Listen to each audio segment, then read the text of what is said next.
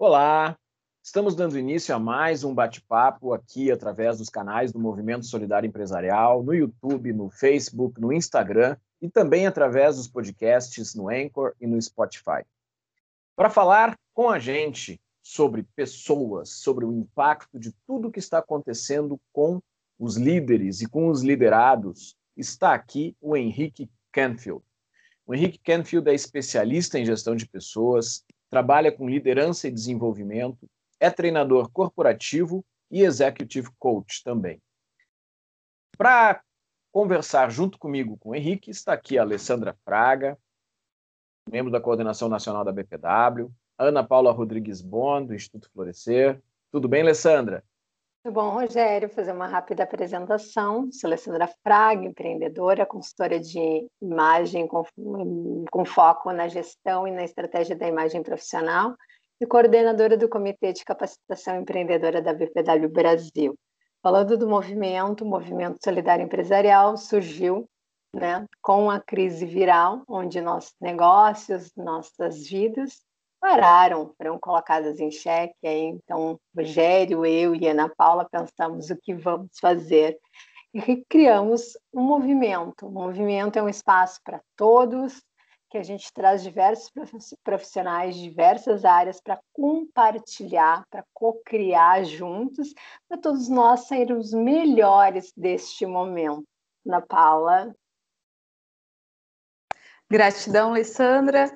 Eu sou Ana Paula Rodrigues Bond, sou fundadora do Instituto Florescer, atuo na área de desenvolvimento de pessoas por meio de cursos, palestras, treinamentos, mentorias, sou consultora empresarial e escritora.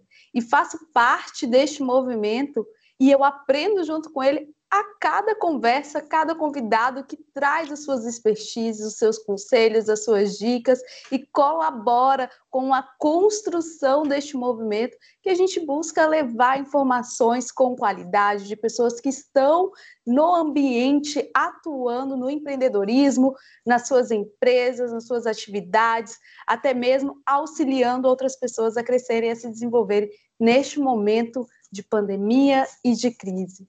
Rogério. Eu sou Rogério Bon, sou administrador, fundador da Tempos Consultoria há mais de 25 anos. Sou professor universitário de graduação e pós-graduação, palestrante na área de inovação, na área de pessoas, na área de empresas familiares. Tenho nove livros editados. Sou conselheiro do Conselho Federal de Administração. Henrique Canfield, muito obrigado por abrir sua, sua agenda para estares aqui conosco conversando. Seja muito bem-vindo. Obrigado, Rogério. Obrigado, Ana Paula, Alessandra. É um prazer estar com vocês hoje aqui nessa sala virtual e eu espero que eu possa contribuir um pouquinho aí com o nosso tema, né? Como tu me apresentou, sou professor, especialista em sou professor de gestão de pessoas, especialista em liderança, né? Treinador corporativo e também atuo como executive coach. É um prazer estar estar estar com vocês hoje nesse bate-papo. Henrique, uma das questões que a gente percebe tanto nas nossas conversas, entrevistas, conversando com os nossos clientes, de um modo geral, é o impacto que as pessoas estão sofrendo neste momento, seja dentro das organizações, seja nas suas casas. Como é que tu estás percebendo essa questão, estes impactos que as pessoas estão recebendo por parte de todo esse contexto de pandemia? Perfeito. Eu vejo dois grandes grupos, né? Aquelas pessoas que de alguma forma a pandemia veio para derrubar, para piorar até a situação dela, né? Ou a pessoa vai se afundar na pandemia, ou a pessoa ela vai crescer na pandemia. Se eu pudesse separar em dois grandes grupos, né? Agora nós temos que ver também o profissional e o ser humano. Tem pessoas que estão com muita dificuldade de ficar em casa, né? De trabalhar no home office, tem criança pequena, às vezes a agenda do marido, da esposa, do noivo não fecha, então também tem o homeschooling da, da, dos filhos, então tá tendo essa, essa gestão, acho que nunca se falou, nunca se deu tanta importância à gestão do tempo, né, Rogério? Como que eu faço para ter as minhas atividades online, para dar atenção para o meu filho, para trabalhar para participar das webs pela minha empresa, então essa gestão do tempo dentro do lar eu, eu tenho visto né, que as pessoas estão com muita dificuldade. Obviamente que são perfis, né? Eu moro sozinho e sou solteiro. Para mim é muito mais fácil fazer a gestão da atividade. Eu não tenho filho, não tenho cachorro, não tenho gato que me demande até uma atenção, um tempo. Então, para mim fica muito mais fácil. Tem um outro lado também das pessoas que eu percebo que, pô, Henrique, eu tô vendo o meu filho crescer, né? Coisas que eu não via, né? Saía de casa de manhã, voltava de noite, então tô vendo meu filho crescer, que legal. Tô vendo meu filho dormir e tô vendo meu filho acordar, coisa que eu não, né? Pouca, geralmente eu via isso final de semana. Então, também tem um lado positivo, né? São, tem dois grandes grupos, mas tem vários perfis dentro do, dos grupos. E para mim, né, que, que moro sozinho, eu sinto falta de socializar na empresa, né? Por mais que eu já trabalho em home office, o professor ele é muito home office porque ele cria, ele desenvolve, ele pesquisa, tem um trabalho muito pré antes de executar dentro da sala de aula.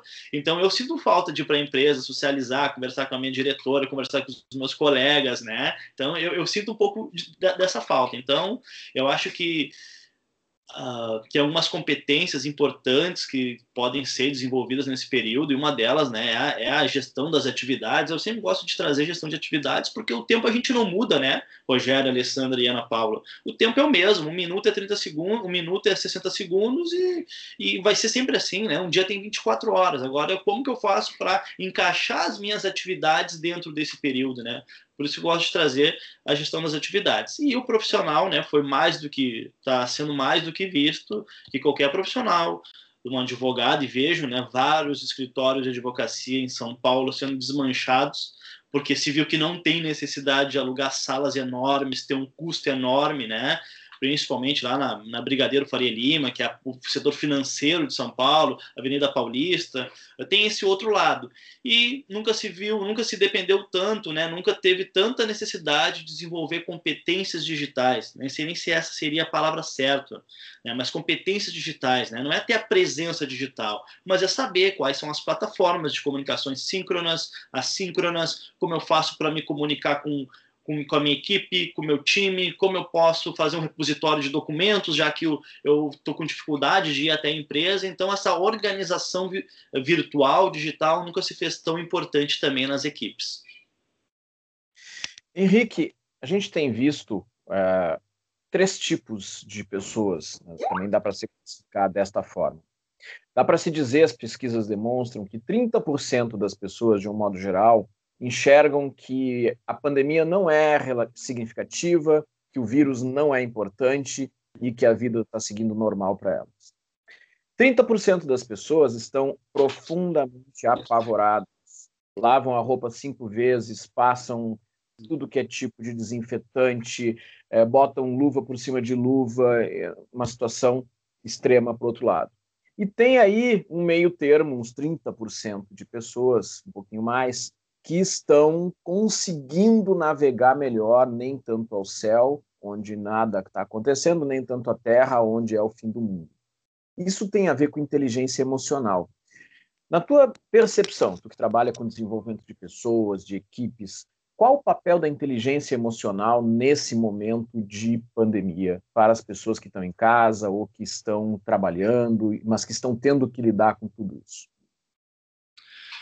Eu acredito, Rogério, fortemente que né, quem não tinha inteligência emocional antes da pandemia, agora pode ser que tenha, pode ser que não tenha, né? Então, não, é, quem tinha uma inteligência emocional, né? Eu gosto de trazer inteligência positiva, né? De saber lidar com as situações, né? O que, que é inteligência emocional, né? Para o nosso público que está assistindo, nada mais é do que saber lidar com as emoções, né? As emoções elas são intrínsecas, são biológicas. É normal ter medo, é normal sentir raiva, é normal sentir alegria, é, o que eu não posso, eu não tenho como eu negar as, as, minhas emoções, mas eu tenho como controlá-las, né? E saber lidar e, e o autoconhecimento vem muito para isso, né? O autoconhecimento é a capacidade que eu tenho de entender o meu funcionamento, como é que eu funciono mediante as pressões, as mudanças. Então, acho que quem já tinha uma, uma inteligência emocional antes da pandemia, eu acho que agora está tirando de letra. Talvez aquelas pessoas que eram muito agitadas, muito proativas e que estão, de alguma forma, se obrigando a ficar em casa realmente, eu acho que estão tendo um pouco mais de dificuldade, né? Que gostavam de ir, respirar um ar, ir para a empresa, sair, né? Eram pessoas mais agitadas, pegar um transporte aplicativo, pegar um ônibus, sair com seu carro. Então, eu acho que essas pessoas estão mais agitadas, né? Os profissionais que eu converso. E também tem aquelas pessoas que estão surpreendendo durante a pandemia, que muitas vezes não tinham inteligência emocional antes e agora estão completamente tranquilo. Por quê?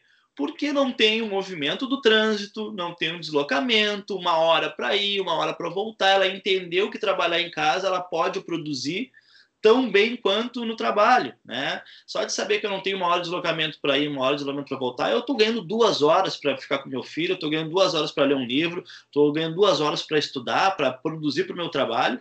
Mas a inteligência emocional ela é importante em toda a nossa vida, independente do momento, né? Agora nós temos que ter a tranquilidade de entender que é um momento ímpar na sociedade, né? Ou antes disso teve somente a gripe espanhola e a gripe espanhola não teve lockdown, não teve.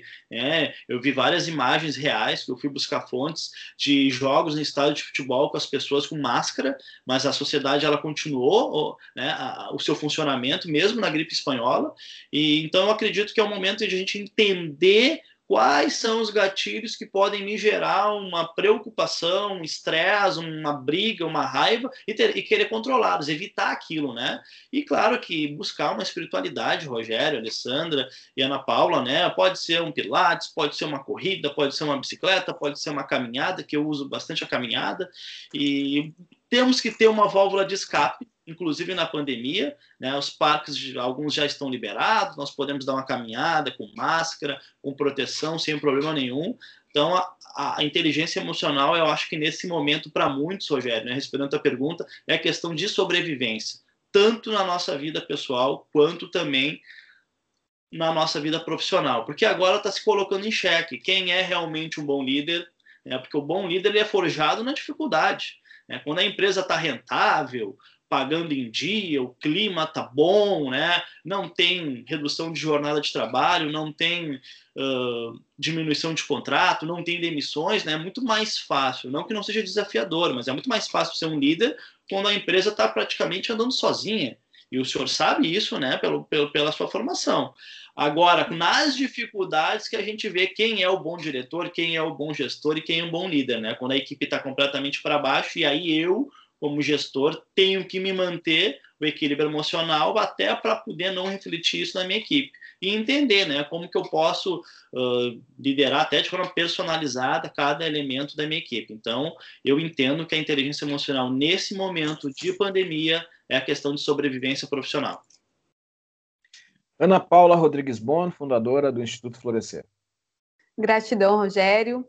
Henrique, gratidão por aceitar o convite de estar aqui hoje conversando conosco e compartilhando os seus conhecimentos, as suas informações que tu foi buscar fontes, que veio desenvolvendo várias atividades em várias organizações e está hoje compartilhando com a gente, co-criando com este momento, para que as pessoas que nos assistem, que nos ouvem, consigam passar neste momento da melhor forma possível, né? Como a gente sabe, essa não é a única é, momento de crise, não será também o único, e a gente vai ter que aprender a lidar a cada momento e com cada situação que vier, principalmente porque a cada dia vem situações novas as quais a gente achava que sabia como lidar e agora a gente está tendo que reaprender a cada dia, né? Henrique, tu traz essa, essa tua expertise na área da liderança e traz uma das questões a inteligência emocional para ser um bom líder, mas de forma um pouco mais ampla, com mais informações, tu poderia trazer para a gente mais conceitos de como ser um bom líder, já que hoje, neste momento difícil de lidar, as lideranças são pontos importantíssimos para o desempenho das organizações. Ana Paula, eu acredito que a pandemia ela trouxe algumas transformações, né? Eu sempre gosto de dizer que foi um acelerador de futuro. Tudo aquilo que a gente imaginava daqui dois, três anos está acontecendo em dois, três meses, né? Então eu pesquisei algumas empresas que tá, estavam testando o home office um, um integrante da equipe por semana para saber como ia ser. Então, para realmente Uh, uh, uh, implementar o home office ia demorar o quê? 5, 6, 7 anos, né? E agora se viu que não outro não tem opção. Então também aquele líder que era resistente à mudança, ele já rapidamente teve que se reinventar, porque não, eu não posso resistir porque eu não tenho escolha. Né? Eu não tenho escolha, eu não tenho A ou B, eu tenho só A. Então eu vou ter que me adaptar e me reinventar no A, senão eu não vou sobreviver profissionalmente, né? E a liderança ela tem que entender as necessidades de cada integrante da sua equipe, porque para muitos vai, vão tirar a, né, o home office de letra, para outros eles vão estar com grande dificuldade. Mas será que o meu o integrante da minha equipe ele tem um computador em casa, né? Ele tem uma, ele está conseguindo pagar a sua luz, ele está conseguindo pagar a sua banda larga. Então isso é questão, é, é, é, o líder tem que estar atento a questões básicas, né? Como se fosse lá numa pirâmide básica de necessidades, né? Eu tenho que dar pelo menos um suporte para ele trabalhar em casa, para depois eu que para depois que eu possa cobrar produtividade, demanda de trabalho, resultado e performance. Então, ter esse olhar mais humanizado, que a gente vê bastante uh, uh, uh, falar aí no mercado, né? mas não só falar, mas realmente executar, fazer, ligar. Né? Ligar, pega o telefone. Quanto tempo faz que eu não ligo para o meu, pro meu liderado? Né? De ligar mesmo, né? mandar um áudio, né? mandar um WhatsApp, é ligar, escutar a voz, ver a emoção. A gente sabe que o WhatsApp não tem emoção, né? Às vezes, se eu não tenho uma comunicação muito clara, eu posso até me fazer ser mal interpretado numa mensagem de WhatsApp. Então, a função do líder nesse momento é entender, sim, quais são as necessidades básicas do meu liderado na pandemia. Né? Se eu estou em home office, será que ele tem um suporte básico? Se ele está nesse trabalho indo e voltando, né? será que ele tem suporte? Será que o meu liderado ele não mora com alguém de grupo de risco e de repente eu estou pedindo para que ele vá na empresa e volte todo dia, né? Então, também tudo isso eu tenho que fazer, eu tenho que, eu tenho que avaliar um cenário muito antes de definir ações, performances, de, tarefas, né? E quem liderava antes provavelmente agora vai, provavelmente agora está se adaptando a uma nova liderança, né? E muitos líderes também que eu converso e vejo assim que estavam com dificuldade na empresa, agora no home office, né, nessa parte de nesse nesse período de pandemia deram um grande salto na organização porque conseguiram se reinventar rapidamente, né? Para eles fez sentido o home office, estar tá em casa ali, com as crianças. Então, o papel do líder é desenvolver as pessoas, né? Eu sempre me pergunto, né, nas aulas, tá, mas qual é a função do líder? A função do líder é uma só, é executar a estratégia da empresa. Essa é a função do líder. Qual é, qual é a função do líder? executar a estratégia da empresa. Qual é a estratégia da empresa? Tem que estar muito bem descrito, né? ela começa lá no planejamento estratégico, eu tenho que executar a estratégia da empresa e tomar decisões que sejam melhores para a empresa, não para mim, né? ou não para, para algum elemento da minha equipe, e sim eu pensar sempre na organização. E essas decisões muitas vezes passa por passa por desligamentos, que é um momento ruim, né? A gente entende, mas é um momento que faz parte do processo. Né? E aí eu tenho que ter muita tranquilidade para tomar decisões que sejam melhor para a organização. Alessandra Fraga, consultora de imagem e uma das coordenadoras profissionais da BPW. Gratidão. Henrique, muito obrigada por estar aqui conosco, né? Sempre bom ter um profissional compartilhando para todas as pessoas que nos veem, que nos ouvem seu conhecimento. E eu vou focar na questão do empresário, do empreendedor, que na verdade é um líder, né? Pode ser uma empresa de um único profissional, mas ele vai ter que ser o protagonista daquela empresa, né? Ele vai ter que tomar a frente, tomar as suas decisões.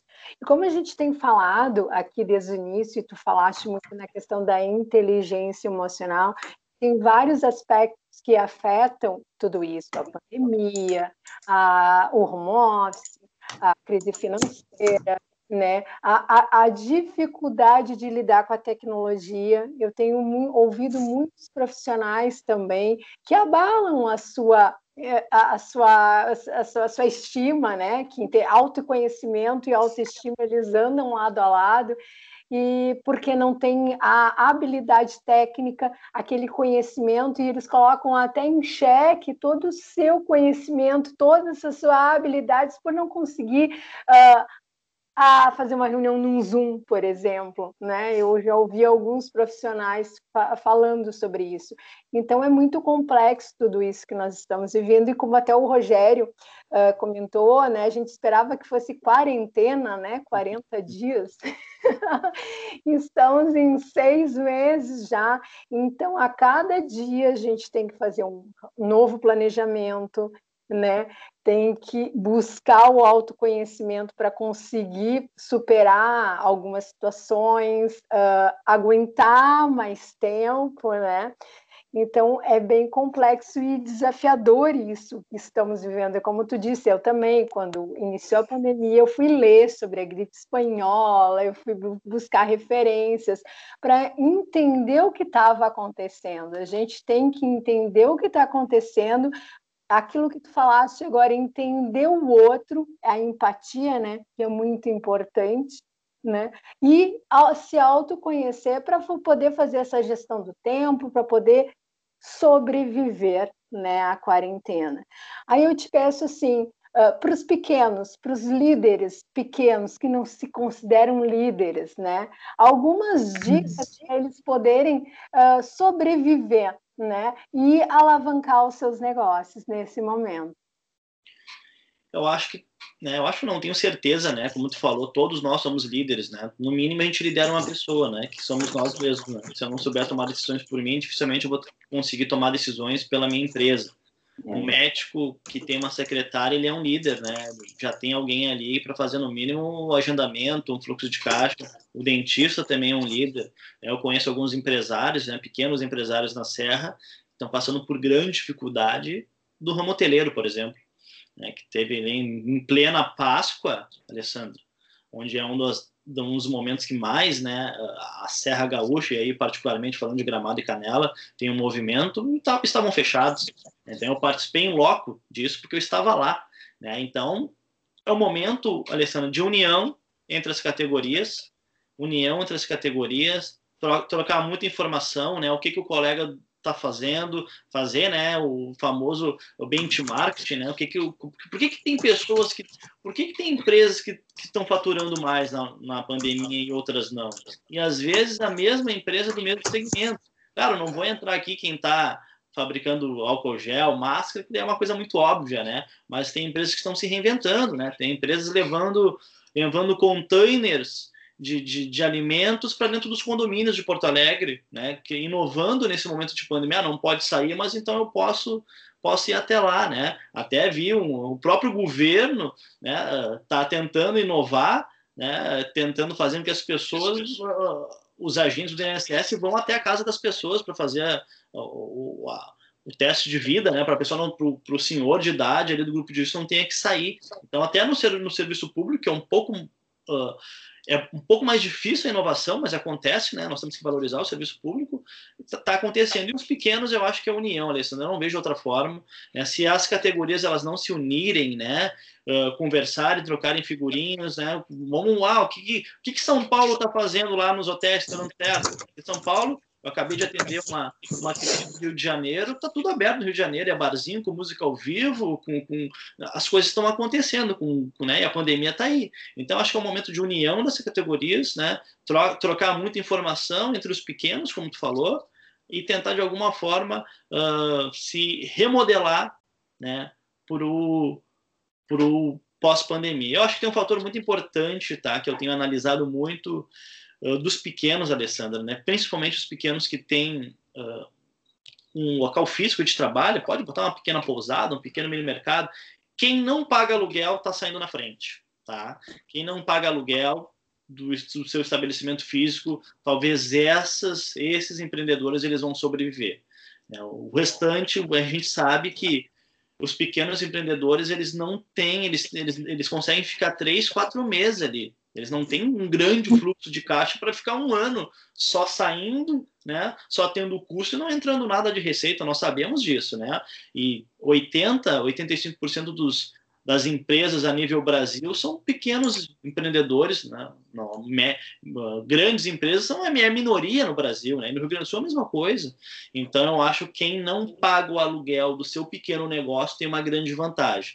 E se de alguma forma, através de redução de custos, né, aproveitar os apoios que o governo está dando, aproveitar a sua categoria, conseguir sobreviver à pandemia, eu acho que vai ter um grande salto ano que vem.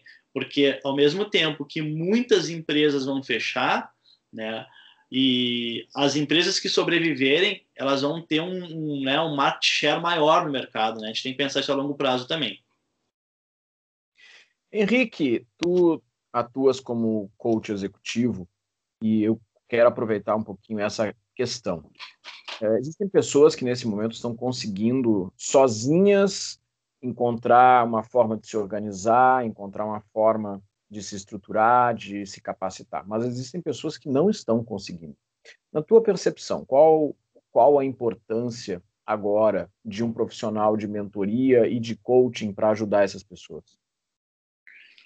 A importância é justamente isso. Eu acho que é mostrar um outro lado que a pessoa não sabe que existe, né? Eu acho que todo mundo quando procura um programa de desenvolvimento pessoal, desenvolvimento profissional, né? Hoje até eu terminei uma, uma sessão com uma cliente do Rio de Janeiro e ela, ah, foi nas melhores sessões, né? Ah, porque eu recebi muita informação a meu respeito, eu não tinha notado isso, eu não tinha notado aquilo. Então, o coach, executive coach, né, quando levado a sério, conduzido de forma profissional, ele te mostra um mundo é um outro lado do mundo que a gente não sabe que tem. E quando tu consegue mostrar isso para o cliente, ó, existem essas ferramentas que podem apoiar a tua decisão, existem essas ferramentas de planejamento, ó, quem sabe tu faz um cronograma de atividades, ó, quem sabe tu cuida um pouquinho da tua vida. Porque quando a pessoa procura um processo de coaching, de executive coaching, ela sempre vem né, com uma demanda. E quando a gente vai no primeiro, segundo encontro, nunca é aquela primeira demanda. Né? Eu sempre falo, é aquilo que está por baixo da segunda camada. Né? Às vezes ela, ah, é porque eu estou com um problema com a minha sócia, e lá no terceiro, quarto encontro, não, ela está querendo trabalhar o eu, porque ela entende que se eu trabalhar o meu autoconhecimento, o meu comportamento, eu vou ter muito resultado. Né? Eu gosto de definir os processos de coaching, Rogério. Né? Os processos de coaching, a meu ver, eles são um programa de gerenciamento de mudanças. Né? Não é um treinamento, não é um curso, é um programa de gerenciamento de mudanças. E quando eu estou entendendo, né, só de um profissional procurar um outro profissional de coaching auxiliando, eu acho que já é um bom sinal. É um sinal que eu estou reconhecendo que eu preciso de ajuda. E não tem problema nenhum, né? Procurar só quando nós estamos com dificuldade. Que bom que eu procuro quando eu também estou bem, né? Que eu posso potencializar aquilo que eu já sou bom. Mas qual que é o nosso papel? Trabalhar o, o, a mudança de comportamento, tanto organizacional, né, ou quanto na questão da liderança, mostrar que tem como uh, dar, dar atenção para a família e para a empresa e, a, e também se desenvolver então, nosso papel nesse momento é ser um dar um norte, né? Mas um norte baseado naquilo que a pessoa está buscando, né? Sempre pautado no interesse dela, na mudança de comportamento. Então, eu no início ali, em março e abril, né? Como eu, como eu conversava contigo no início, né? O mercado meio que se estagnou. E agora eu estou vendo uma grande aceleração, um grande aquecimento novamente do mercado, né? Porque tem pessoas que acabou a pandemia, não estão mais levando a sério, né? Talvez até um pouco de de, né, de, de, ter perdido um pouco as notícias, se perderam um pouco o crédito, porque uma hora é uma coisa, outra hora é outra, então isso aí gera um pouco de confusão para as organizações e para as pessoas. Mas o nosso papel nessa, nesse momento é ajudar na organização né, uh, mental da pessoa, né, estrutural e organizacional. Vai depender do motivo que ela nos procura, né? Se é querendo uh, trabalhar a liderança ou querendo trabalhar aí a gestão de equipe dentro de uma organização. Nosso papel é orientar e conduzir para o alcance do resultado. Henrique, a gente está chegando ao final aí do tempo da nossa conversa e eu vou convidar a Ana Paula e depois a Alessandra para deixarem uma mensagem e ao final é, pedir para tu deixar uma, uma consideração, um pensamento para todos aqueles que estão nos vendo e nos ouvindo. Ana Paula Rodrigues Bon. Gratidão, Henrique. Foi muito agregador todas as suas palavras, todas as informações que tu trouxeste. É bem prático, é usável, não é só algo na teoria. Tu mostrou como que tu desenvolve, qual a importância da tua atividade e como você pode auxiliar os empresários, empreendedores e até mesmo é, o líder né, de forma de, utilizando o coach executivo para que possa aprimorar e a partir da pandemia, porque a pandemia vai continuar, né? A gente não descobriu uma vacina que cure, e provavelmente que cure a gente não encontra por tão cedo. Então a gente vai ter que adaptar essas mudanças, a gente vai ter que adaptar e viver a partir da pandemia. Quais são as, as melhorias? Se é o meio digital, como que a gente vai poder desenvolver melhor, da melhor forma, como a gente vai poder atuar. E isso tu traz bem de forma clara que há possibilidade. Existem mercados que estão em desenvolvimento e crescimento, teve alguns outros que foram impactados de maior forma e que talvez estejam começando a retornar agora e que vão precisar se adaptar e melhorar, porque esta foi uma pandemia e quem garante que nós não teremos outras e como que a gente vai lidar com todas as situações possíveis que podem vir, né? Muita gratidão, sem dúvida nenhuma, as pessoas que assistirem e nos ouvirem vão aproveitar bastante de tudo que tu trouxeste. Eu fiz várias anotações aqui para que a gente possa também disponibilizar uma parte e incentivar que as pessoas assistem e que possamos nessa e outras vezes desenvolver mais atividades juntas. Muita gratidão. Obrigado, Ana Paula. Eu também gostaria de te agradecer, Henrique, por compartilhar conosco aqui. Com certeza, as pessoas que estão nos vendo e nos ouvindo vão levar uma mensagem. A mensagem que, que fica bem clara para mim é que nós somos interdependentes, nós precisamos do outro, né, para se desenvolver, para crescer do cliente para vender, nós precisamos. Então, é muito importante a gente ter esse apoio, ou de uma associação, de uma rede, de um network, de um profissional, nos momentos bons e nos momentos ruins. Se a gente quer alcançar uma meta, um objetivo, a gente tem que crescer junto, né? Então, muito obrigada por tuas palavras. Obrigado. Henrique, uma mensagem para as pessoas que estão nos vendo e nos ouvindo aqui através dos canais do Movimento Solidário Empresarial. Então, Ana Paula, Alessandra, Rogério, muito obrigado pelo convite, fico imensamente grato por, pelo, pelo convite, porque eu posso estar colocando um pouquinho, né, mostrando um pouquinho do meu trabalho, o resultado do meu trabalho. A mensagem final que eu queria deixar, Rogério, Alessandra e Ana Paula, é o seguinte, né, pegando o link da Alessandra e da Ana Paula, só vamos voltar, né? Eu também não gosto, sinceramente, eu não gosto de dizer o novo normal, não existe novo normal. Tá? Eu não gosto de usar essas palavras que a gente vê muito aí, uh, que acabam virando uh, jargões, né? Realmente só vai acabar tudo isso quando tiver uma vacina, como bem a Ana Paula falou. Tá? Só que aí que nós temos que entender, e se, e se não for daqui seis meses? E se não for daqui um ano? E se não for daqui dois anos? Eu vou esperar para me reinventar como pessoa só depois da vacina? Eu vou deixar para me reinventar como empresa só depois da vacina? Estão dizendo que é daqui três, seis. E se não for? Então, a gente não pode esperar né, a, a, vacina para tentar, não, quando tudo isso passar, quando tiver a vacina, eu vou estudar mais, quando tiver a vacina, eu vou procurar um curso, quando eu tiver vacina, eu vou inovar na minha empresa. A gente não sabe quando isso vai acontecer. É que nem na educação, nós vemos a educação, a, a, as escolas fechadas, né, sem as aulas, esperando uma vacina. E se não voltar, e se não tiver vacina durante um ano, não vai ter. As, aulas, as, as escolas não vão voltar em um ano, não tem como. Então, o recado final que eu quero deixar é o seguinte: não esperem pela vacina, comecem a tomar as decisões agora, porque nós não temos prazo para que tudo isso aconteça. E é possível, é possível que a gente se invente e dê a volta por cima. Muito obrigado pelo convite mais uma vez. Muito obrigado, Henrique Canfield, especialista em gestão de pessoas, que trabalha com liderança e desenvolvimento. E chegamos ao final de mais esse bate-papo. Valeu, até a próxima. Tchau, tchau.